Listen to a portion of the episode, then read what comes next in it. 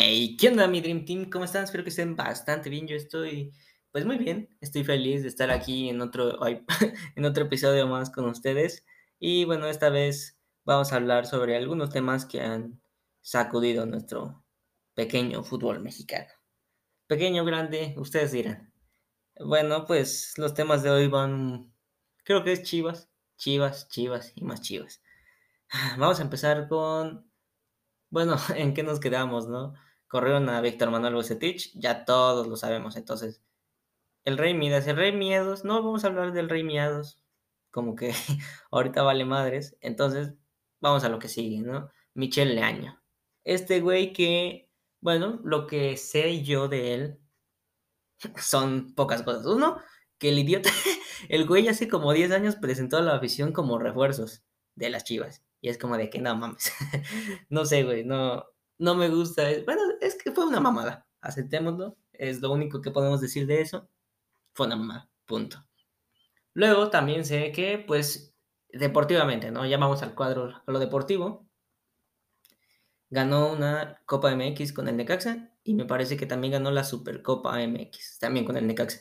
Después de eso, eh, recuerdo que lo corrieron, supongo, o algo así, y que ya no encontró chamba como técnico, pero eh, con todos estos cambios raros que hubo en Chivas, se va este, Higuera, Mauri toma el control, un desmadre. Entonces este güey llega a Chivas con el proyecto de cantera, ese proyecto de cantera que, eh, bueno, todos decían el güero real, el güero real, ¿no? Que es el que, el, no, el único nombre que tiene relevancia cuando de cantera se habla en Chivas, ¿no? Él llevó a Carlos Salcido, él llevó a jugadores como Chicharito, los encontró, los, más bien visorió, los encontró y le dio seguimiento a su, a su periodo, digamos, porque primero Tapatío, luego, bueno, antes Fuerzas Básicas, Tapatío y luego Chivas, primer equipo.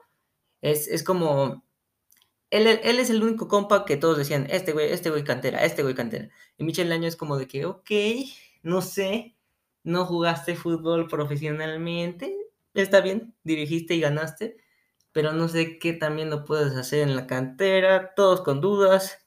Eh, bueno, la cantera de Chivas siempre da resultados, es una cantera que, bueno, a mi parecer, este quien esté, te va a dar resultados. En Guadalajara se tienen, en Jalisco se tienen muy buenos prospectos. Es una ciudad futbolera y una ciudad grande, entonces a huevo vas a tener buena cantera. cantera. Además es Chivas va gente de otros lugares para ir a la cantera. X, el punto es que llega a cantera, hace su trabajo, no sabemos si bien o mal, en resultados supongo que bien, se han ganado algunos trofeos en las canteras, bueno, y juegan bien, juegan bien los chavos, eh, se armó el tapatío, no sé si fue su decisión de él o directamente de Peláez, pero el tapatío existe, volvió a existir, y creo que está chido, eso le abre la puerta a muchos jugadores y a que tengan una formación un poquito más arriba de la que te da eh, la sub-20, por ejemplo, ¿no? Y, además sigues formando parte de la misma institución, por así decirlo. Eh, es un pasito a estar tantito en Chivas, ¿no? Pero bueno, llega Leaño y hace todo eso. Eh, también hablaremos de Peláez. Hablemos de Peláez. Peláez llega, está Patena, Tena hace un extraordinario trabajo. Ustedes recordarán que no se mete a liguilla nada más por un punto. Me parece que fue un punto el que puso a Monterrey en esa liguilla y que a la postre fue campeón.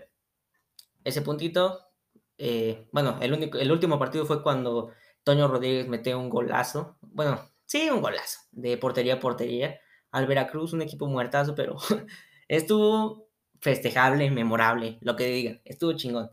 Toño Rodríguez de los dos únicos días que se ha rifado en Chivas, a mi parecer. Pero bueno, eh, a lo que sigue. Peláez llega, está Tena, hace buen trabajo, eso le impide correrlo, no lo corre, lo deja ahí. ¿Y qué hace después? Después eh, lo corre. ¿Qué lo corrió? Ah, no le aguantó nada. No sé por qué. Fue una estupidez renovarlo. Pandemia. Y Luego de eso no le aguantó nada. Recuerdo que hubo una cifra récord, rompió un récord de, partidos sin anotar goles.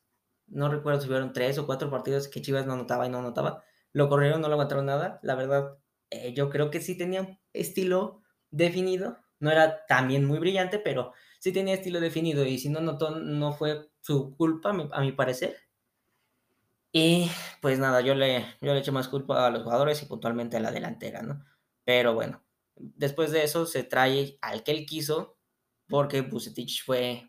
Me parece que él no lo corrieron, él más bien renunció a su cargo como, director técnico de, de Querétaro, porque ustedes recordarán que pasó esta mamada de que el dueño del Atlante compró al Querétaro y, quería, se, oían rumores de que quería la fusión, eh, bueno, no fusión, pasar a Querétaro a segunda y al Atlante a primera, y pues todo era, es lógico, ¿no? El, el Atlante ahora está en Ciudad de México y ahí tiene su gente, entonces sí es algo que podría funcionar y que suena lógico.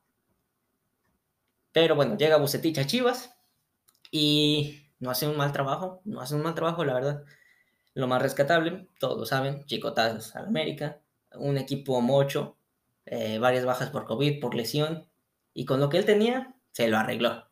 Se lo arregló para callarle la boca al piojo. Y bueno, mandar a chingar. no, no se crean, este, fue así. Mandó a la, a la Friendson, ¿no? A la Friendson al América. Y después de eso pasa, siguiente partido, no pasa nada con León. A mi parecer dieron todo. Muchos dirán, no, es que en ese partido faltó. A mi parecer se dio todo y no alcanzó, pero se le dio batalla. Incluso en el primer partido se empató. Entonces, me parece que se pudo haber ganado, pero igual tú decías, dale otro añito. Igual te hace algo interesante, ¿no? y justo creo que me parece que... No, no, no es, no es verdad, no es verdad. Todavía tenía contrato de medio año, me parece y pasa lo siguiente. Hace un torneo horrible, jugando horrible, eh, muy defensivo, dando pases largos, eh, nada de espectáculo. Y bueno, tú dirías, en, en, el penúltimo partido, me parece que fue el último partido de temporada regular, juega contra Tigres y se puede poner tantito arriba, tantito arriba, para que juegue eh, como octavo lugar y que le toque uno en tu casa con tu gente, obvio. y dos, eh, no sé, uno pensaría que eso te daría más ventajas porque no haces el viaje, descansan más los jugadores, anímicamente. Y bueno, deciden empatarlo contra un Tigres que tampoco traía nada porque ya le habían dicho al Tuca, vamos a correr. Entonces el Tuca fue como de, me vale madres, ¿no? No creo que haya dicho, bueno, pues me voy ganando. No, no, no. Ya le vale madres. Y en lugar de aprovechar eso, jugaron al cero y eso hallaron. 0-0. No pasó nada en ese pinche partido horrible, ojete, ojete, ojete. Y lo peor es que eh, en la sesión, en la sección, cuando estuvo Bucetich en Chivas, los chivermanos, la gente que ve sus partidos se tragó un partido ojete, ojete. O sea, intragable. Se lo tragaron porque, pues sí, se lo tragaron. Pero qué estupidez, ¿no creen? Ah, entonces, dejas a Bucetich después de la estupidez que hizo. No en este partido, uno después, recordarán Pachuca. Pachuca le pone un, no sé si un baile. Sí, un baile, digamos un baile, un baile a Chivas. Pachuca le puso un pinche baile a Chivas. Ojete. Todos decían, fuera Buse. No se le daba crédito por lo que hizo contra el América, porque pues ya el crédito, el crédito ya se le había dado un medio año y no convenció. Entonces era la, el espacio ideal para correrlo, ya que ni siquiera tenías que correr, simplemente era no renovar su contrato. Y bueno, lo más desesperante a mi parecer era ver cómo en conferencia de prensa salía a decir que todo estaba bien, que todo estaba bien, que todo estaba bien. Por un chingo de tiempo dijo eso. Incluso contra el Pachuca dijo, el equipo se vio bien, el equipo se vio de la mierda. Te metieron cuatro goles, cabrón. No me jodas. Ponía gente que todos decían, no tiene que estar esta gente aquí, ni siquiera en la institución, pero Bucetich terco, terco, terco y defensivo. Qué bueno que se fue al Chile. Pero qué mamada, lo corren un día antes. Bueno, no un día. Eh, una fecha, digamos. Una fecha antes. O no, bueno, porque había pasado ya la fecha ahorita contra el Pachuca. Entonces, lo corren tantito antes de enfrentarse a las Huilas, ¿no? A la América. Qué mamada. Se te presentaron dos ocasiones anteriormente y no lo hiciste. Fecha FIFA. Me refiero a fecha FIFA. No lo hiciste. Y bueno, pues ¿qué haces? lo corres antes de enfrentar al América. Eh, no sé, muchos dirán, qué mamada, o sea, y yo también lo acabo de decir, pero no sé, desde que lo corrieron, me siento feliz. y no solo porque lo corrieron y porque ya me caía gordo, me siento feliz porque le veo más esperanzas de ganarle al América. Antes que era, pues nada, yo, yo dije otra goleada, nos van a golear otra vez, como a, pues el último encuentro que tuvieron oficial, que, ay Dios, eso fue horrible. Chivas, o sea, literal no metió las manos. Imagínense un mocoso ahí en la portería y otro mocoso pateando balón, pateas el balón y el pinche portero se tira para el otro lado para que el balón no le dé a él. Eso hizo Chivas, eso hizo Chivas. Lo que más me cagó fue el gol de Córdoba de último momento. Fue el, bueno, no fue de último momento, el último gol. Solo contra la portería, güey. Incluso se fue caminando. No mames, fue como de que, cabrón, ya mejor tírate al piso y mételo con la cabeza, ¿no? Porque di así, o sea, si hacías eso, no es como que iban a detenerte. Y bueno, ya que saqué mi frustración aquí, eh, pues nada, eh, llega el año y viene con sus mamadas, cabrón. Sale con sus cosas de, bueno, eh, todo muy discreto hasta hoy, más bien ayer. Hasta ayer van al aeropuerto de Ciudad de México, llegan, y obvio Chivas, entonces llega la gente a pedir firmas, autógrafos, fotos. Y este cabrón todo rockstar, así de que saludos, saludos, sí, foto, foto, foto. Valiéndole madre es el COVID, el COVID no existe, son los papás, chingue su madre. Foto contigo, foto contigo. Le preguntan, ¿le vas a callar la boca a Roger? Le vamos a callar la boca a todo México. Ah, cabrón. Uno, no mames, como, a todo México, güey. Ya vemos gente que sí cree que se puede. No, no me van a callar la boca a mí. Eh, ¿Y qué más? No, pues, pues que si, la, si no la calla, si no calla la boca a todo México, le van a callar la boca a él. Si le calla la boca a México, mis respetos, que se quede medio año en Chivas. Sí, porque no vamos a cometer el mismo error compuse, que como compuse, ¿no? No lo vas a poner dos años. Entonces, sí le das la confianza para que termine por lo menos este torneo y ven cómo lo hace. Si no lo hace bien, pues otro técnico, ¿no? Si, si por lo menos agarra un estilo, que se quede, ¿no? A mi parecer. Pero bueno, sí fue una estupidez lo que dijo, porque ahora tiene ese peso de lo que acaba de decir. Él y los jugadores. Pero puede que sea del otro lado también, de que el estado anímico, de que, madres, nuestro entrenador cree en nosotros, lo dijo el Tío Sepúlveda en una conferencia. Él cree en nosotros. Entonces, también es respaldar lo que dijo, de que le va a callar la boca a México y creo que los jugadores sí están subidos en ese caballito. Entonces, sí, yo creo que sí van a dar todo. Y ahí te va mi pronóstico. Mi pronóstico es un. Ah, un esperanzador 3 a 2. Favor, chivas. muchos dirán que mamada, pero les, les voy a hacer recordar el partido anterior del América que fue contra el Toluca. Un equipo ofensivo y un equipo bien armado bien armado. incluso cagaron dos goles que la tenían para meterla. Pero ese equipo a la ofensiva le pudo haber metido cinco al América.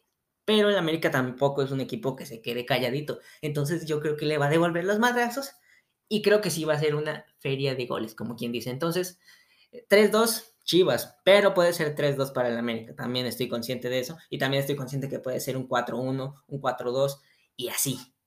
Pero la que gana Chivas es 3-2, no veo de otra no va a ser un partido de aguantar un gol, no va a ser un partido de irnos a ceros. No, eh, creo que eso ya se acabó. Por lo menos, si este güey quiere seguir, si Leaño quiere seguir en Chivas, tiene que demostrar otro estilo.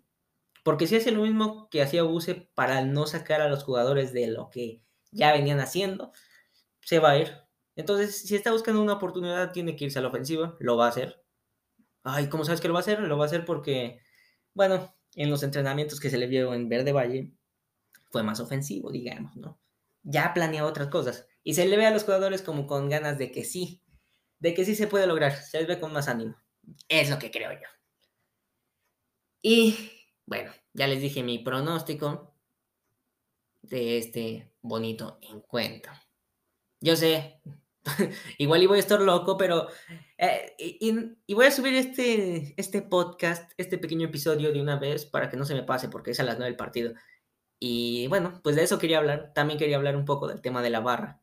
eh, la barra, porra, como le quieran decir, de Chivas, fue al hotel, como siempre, a la serenata, ¿no? A la llamada serenata. Que está chingón, ¿no? Está chingón porque, pues, nomás las morras, sea, me serenata, güey, por ya un hombre una vez, ¿no? no, está chido, ser, sería chido esa experiencia de ser futbolista y recibir la serenata, y también la experiencia de, llevar la serenata, ¿no? Pero bueno, eso es un tema aparte. El, a lo que iba es que fueron la serenata, entre comillas, porque pues porque fueron a mentarle las madres, güey. Fueron a mentarle las madres.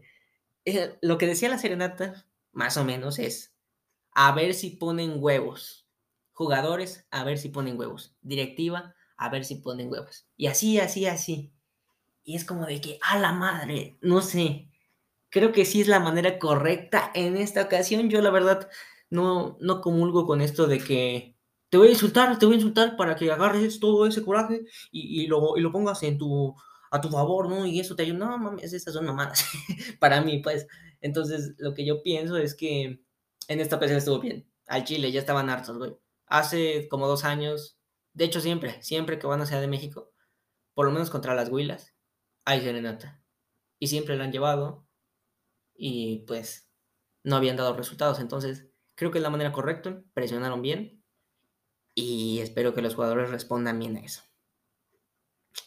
Esas sí son barras, esas sí son porras, y no las que siempre es como de que, bien, aunque la caguen, aquí estamos. Aunque la caguen, bien, eh, bien. No, no, no, no, no. Pongan huevos. Al Chile también se requieren resultados. La afición no le va de embalde a este equipo, cabrón. Y si no traen más gente, nos vamos a morir los que ya estamos. bueno, eso ya fue un poco drástico, no mames. Tengo 17, 19. A la ver, ya no sé ni qué edad tengo, pero X la gana Chivas. Eh, bueno, si la gana el América tampoco hay pedo, nada más que juegue mejor Chivas, ¿no? sí, ya estamos acostumbrados ya al Chile ya. Antes sí era como de que no, vamos a poner Chivas el clásico. ahorita es como de que, bueno, se veía venir, güey, con tanta mamada. Nada, sí lo ganan, lo ganan. Tengo fe en mis Chivas. Aunque hay delantera mucha, pero tengo fe, hay fe mete gol Oribe. Creo que sí va a jugar el idiota de Oribe. Bueno, podemos hablar de eso. Eh, Oribe, eh, a mi parecer, ni debe... Le tengo un coraje a Oribe, no debería tenerlo, no debería ni siquiera depender emocionalmente de que estos güeyes ganen los partidos, pero bueno, le tengo un coraje porque es un enemigo perfecto, o sea, piénsenlo, piénsenlo. Este güey le metía goles a las Chivas en los clásicos. Este güey, en el último campeonato del América, ese güey lo levantó. Ese güey es un ídolo americanista. Americanista. Willow. Y luego, el imbécil, el imbécil de Higuera resulta. ¿Qué tal si lo contratamos? Nomás hay que pagarle su salario. Pues sí, pendejo. Perdón. Entonces llega este Uribe y es el que más gana en Chivas. El que más gana en Chivas y es el que más hace en Chivas, seguramente, ¿no? No mames, no, ni juega los partidos y cuando los jugaba las cagaba. Es más, el partido pasado, el único pase bueno de Antuna la cagó y la cagó de esas que dices, no, por Dios, por Dios. Pero bueno, sí, sí, me caga que sea el más pagado en Chivas sin hacer nada. Me caga que esté usando, pues, no sé, no sé, no sé, no sé. Por, ejemplo, Osvaldo Sánchez es alguien que estuvo antes en el América y que llegó a Chivas. Pero ese güey dio el corazón por las Chivas. Ese güey se convirtió en ídolo de las Chivas. Entonces fue como de que a huevo. Cambiaste al máximo rival por defender estos colores. Qué chingón. Te respeto, cabrón. Pero este güey es como de que cambiaste al máximo rival por dinero. No, es que otro reto, es que no sé qué, no mames. Sabemos que es por dinero, güey. O bueno, por lo menos esa es la percepción de un aficionado. Y bueno, mi Dream Team, mis supercampeones. Espero que les haya gustado esta plática donde estoy hablando solo, como pinche loco, esquizofrénico de mierda. Eh, es que mi compa Armando no lo pude contactar para este. Bueno, más bien, el güey ya no me ha contactado, como que. o sea, seguimos siendo compas y todo el pedo, pero. Pero no. Eh, hay proyectos que. Que no sé. Que, no se da ni, ni pedo. Ni pedo, este. Espero que en algún otro momento grabemos otro episodio con este compa. Pero pues por lo mientras aquí hay una plática de un esquizofrénico. y. Ay, sí, chinga tu madre, alemán. No, no, o sea, al, pinche alemán que siempre nos sintoniza, que siempre nos anda escuchando, chingas a tu madre. ¿Por qué lo vas a chingar a su madre? No sé, es costumbre del podcast. Así que, hasta luego y adiós.